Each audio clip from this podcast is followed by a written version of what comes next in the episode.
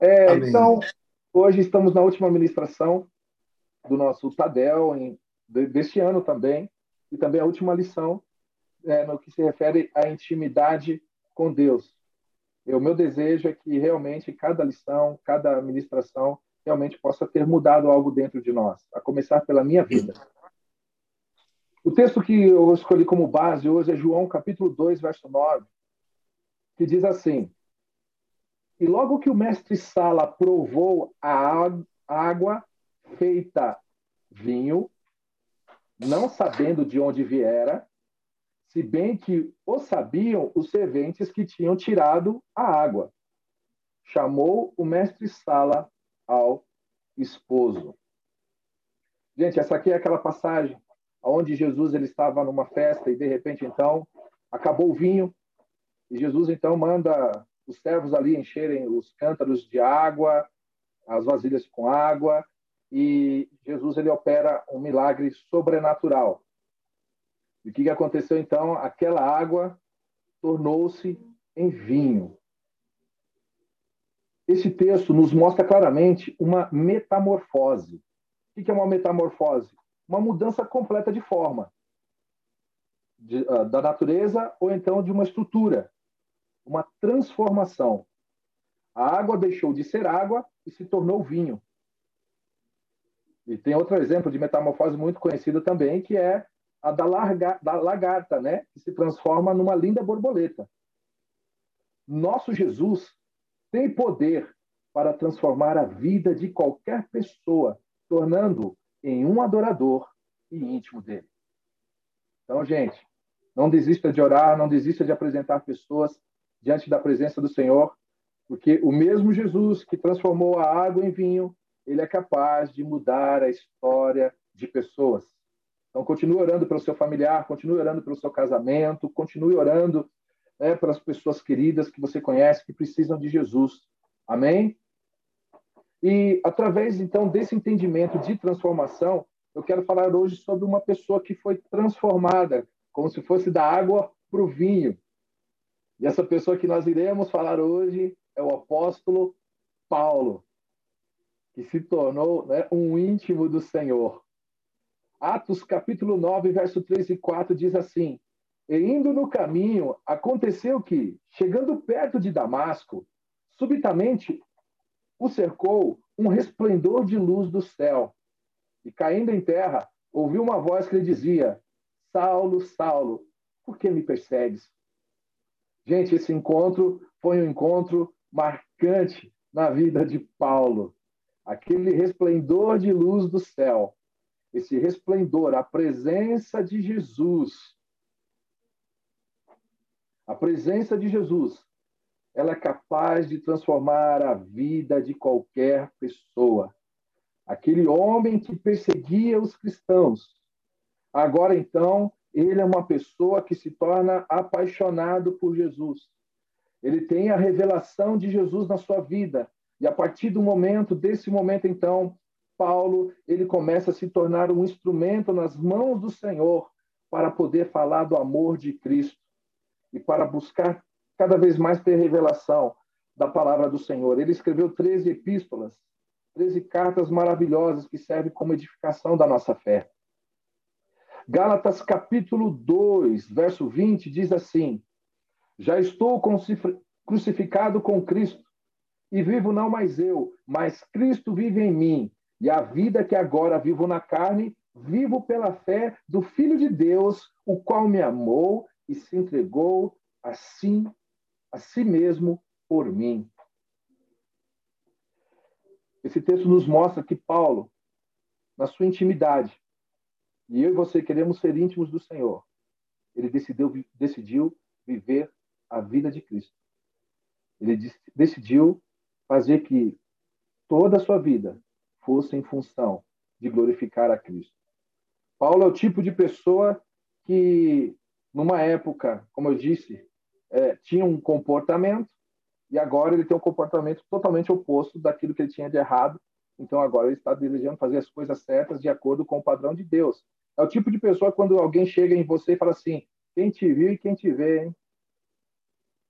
Eu te conheci, eu sei como que você era antes. Eu sei as coisas que você fazia, mas hoje eu estou surpreso com o seu comportamento. Eu estou surpreso com o seu linguajar.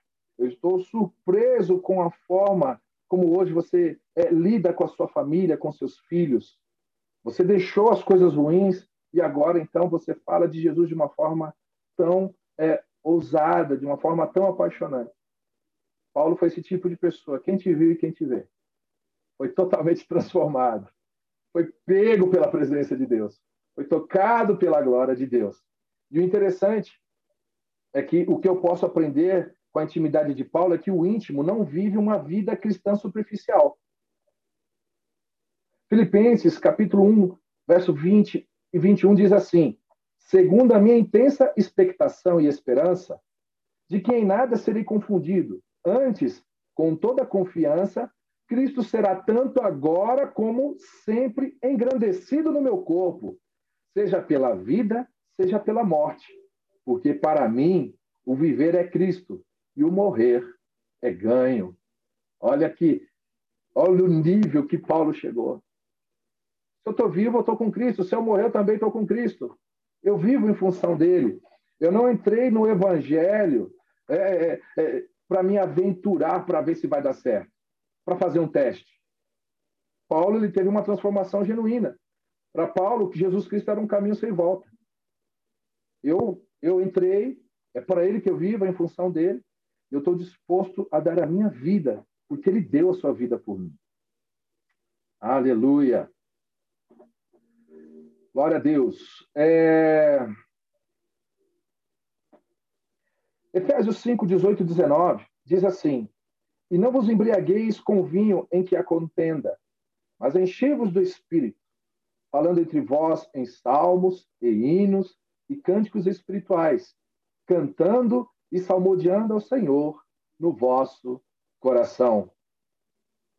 O apóstolo Paulo ele deixa muito claro que uma vida de intimidade para quem quer ser íntimo do Senhor, ele vai buscar todos os recursos da palavra de Deus para poder se alimentar espiritualmente. Ele está dizendo aqui, ele está fazendo uma comparação de uma pessoa né, que, que se embriaga com uma pessoa cheia do Espírito Santo. Assim, ao invés de você encher a cara né, com bebida, encha-se do Espírito Santo. Se embriague do Espírito Santo. Desejo de todo o coração. E como que você pode fazer isso? Você pode salmodiar ao Senhor, você pode agradecer a Deus por os grandes feitos que, ele, que o Senhor tem derramado sobre a sua vida, sobre a sua casa. Seja grato porque você está participando desse tabel. Seja grato ao Senhor porque Ele tem te sustentado, porque Ele tem nos surpreendido. Cante hinos, cante louvores a Deus. Conecte-se às coisas espirituais, irmão. Se a gente for olhar assim numa, numa linguagem assim meio é, atual, Paulo era meio extraterrestre, irmão. ele ficava mais ligado nas coisas do alto do que nas coisas terrenas. E assim temos que ser. Nós estamos com o pé no chão, mas o coração na eternidade. Espírito conectado ao Senhor, cantando e salmodiando ao Senhor em, no, em vosso coração. Aleluia. Cante cânticos espirituais. Sabe, ele, ele entendia a importância. Eu tenho para mim, assim, eu vou abrir algo para vocês. Uma das chaves que foi para o meu ministério, que eu pratico hoje, eu não abro mão desse, dessa chave para o meu ministério. Foi também quando eu aprendi o princípio de orar em línguas. Porque aquele que ora em línguas não fala com homens. Ele está falando em mistério com Deus. Uma vez perguntaram para mim, Davi, você, você, você ora em línguas, você pratica? Eu falei, irmão, orar em línguas é o quê? É uma comunicação com Deus? Então, estou dentro. Porque Deus, Deus é a minha, a minha fonte, Ele é o desejo, eu quero conhecê-lo sabe? Mas eu já passei em lugares também, né, deixar assim bem claro, que havia baderna apenas. Não, havia, não havia um respeito. Era muita carnalidade. Mas também eu já passei em lugares que ninguém dava valor. Por isso que nós, é importante nós encontrarmos o ponto de equilíbrio. Eu pratico oração em línguas todos os dias. É uma das ferramentas que eu uso. A meditação na palavra de Deus, a oração, o jejum, a adoração.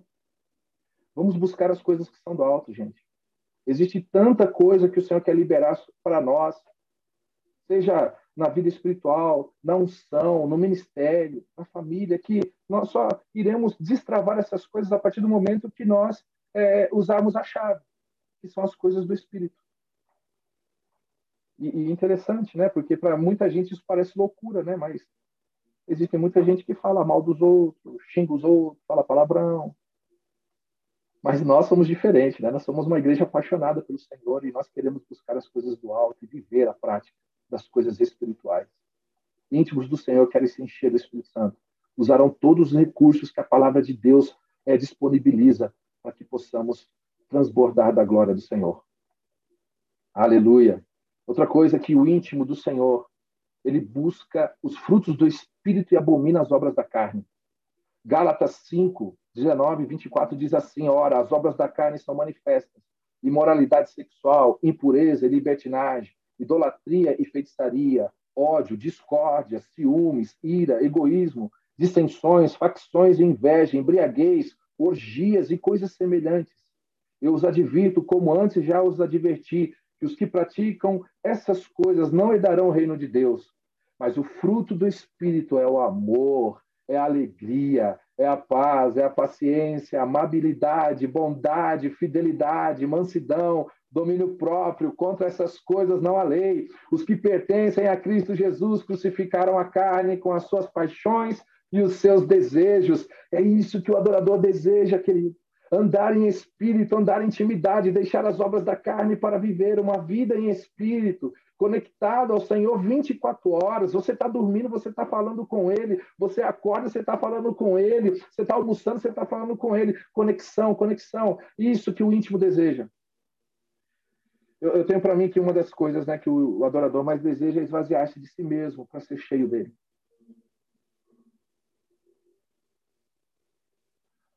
O íntimo do Senhor é aquele que não se envergonha do Evangelho e testemunha Cristo Jesus. Ele tem prazer de testemunhar o seu amado. Todavia, eu não me importo e nem considero a minha vida de valor algum para mim mesmo. Se tão somente puder terminar a corrida e completar o ministério que o Senhor Jesus me confiou, de testemunhar do Evangelho da graça de Deus. Atos 20, 24. Romanos 1,16. Pois eu não me envergonho do Evangelho, porque é o poder de Deus para a salvação de todo aquele que crê, primeiro do judeu e também do grego. Irmão, você é grato. Você é grato porque você entendeu o sacrifício de Jesus. Você viu o, é, é, esse valor imensurável do sacrifício de Jesus, que foi capaz de morrer no nosso lugar. Então, querido, a partir do momento que nós temos gratidão, nós queremos, precisamos demonstrar de alguma maneira. E nós então, Paulo, ele entendia isso. E ele, daquele momento, daquele encontro com a presença de Deus, ele se tornou um homem evangelizou quase todo um continente. Foi um homem cheio do Espírito Santo, que ativou pessoas. E o Senhor, ele nos chama para podermos falar desse amor. Por isso que a célula é uma dessas, dessas ferramentas. Ali no seu trabalho, as pessoas elas precisam conhecer Jesus, as oportunidades que Deus colocar na tua vida. O íntimo é aquele que gosta de falar do seu amado. Sabe? Uma das coisas que deve mais queimar no coração de uma pessoa íntima, o assunto principal é Jesus. É Jesus. Para muitos é caretagem. Mas para os loucos, apaixonados por Jesus, ele é tudo. Sabe? Por isso que nós precisamos, né, de uma forma sadia, entrar nessa loucura das coisas espirituais. E, e, e vivermos intensamente é, para a glória de Cristo. Onde Cristo será manifestado em todos os lugares onde Deus te levar, em tudo aquilo que você puser as mãos. Tudo aquilo vai manifestar a presença de Deus. Paulo, ele foi um agente, propagador dessa, desse amor que ele sentia por Jesus. E, e como nós podemos ver, ah, chegando à conclusão, como nós podemos ver nesta jornada de intimidade com Deus, nós vimos homens que não foram meros simpatizantes do Evangelho. Hoje nós temos muitas pessoas que são simpatizantes do Evangelho, mas elas não querem mergulhar profundamente na, na responsabilidade é, esses homens que nós estudamos, vimos alguns deles, eu estou até pensando, gente, até de repente para fazer de um livro esse, esse estudo de intimidade com Deus. Né? Nós podemos perceber que, por mais que eles tiveram falhas, foram pessoas que decidiram mudar, serem transformados da água para o vinho. Foram transformados da água para o vinho. E também se tornaram agente de transformação. E é isso que o Evangelho deve fazer em nós. Nós não podemos ser meramente simpatizantes. Hoje as pessoas elas não querem pagar o preço. Nós vivemos um período onde muitas pessoas não estão dispostas a pagar o preço né, de, de, de, de viver uma vida de rendição e, e dedicação completa. Essas pessoas, eles foram radicais em suas vidas com Deus, ao ponto de serem sensíveis à voz do Senhor e cumprir o propósito com excelência e dedicação. Precisamos entender que ser íntimo de Deus é entrar num campo de batalha contra a carne, contra o mundo e contra o diabo, para vivermos uma vida de santidade na presença do Senhor.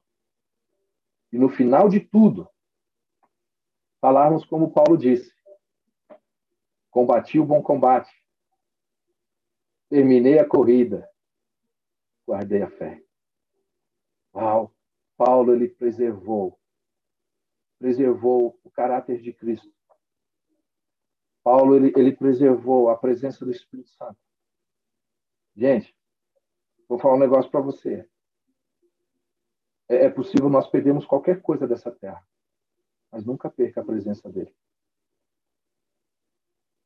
Eu posso deixar de tocar, mas jamais posso deixar de adorar. Eu posso perder o talento, mas eu não posso perder a comunhão com Ele jamais. Amém, queridos?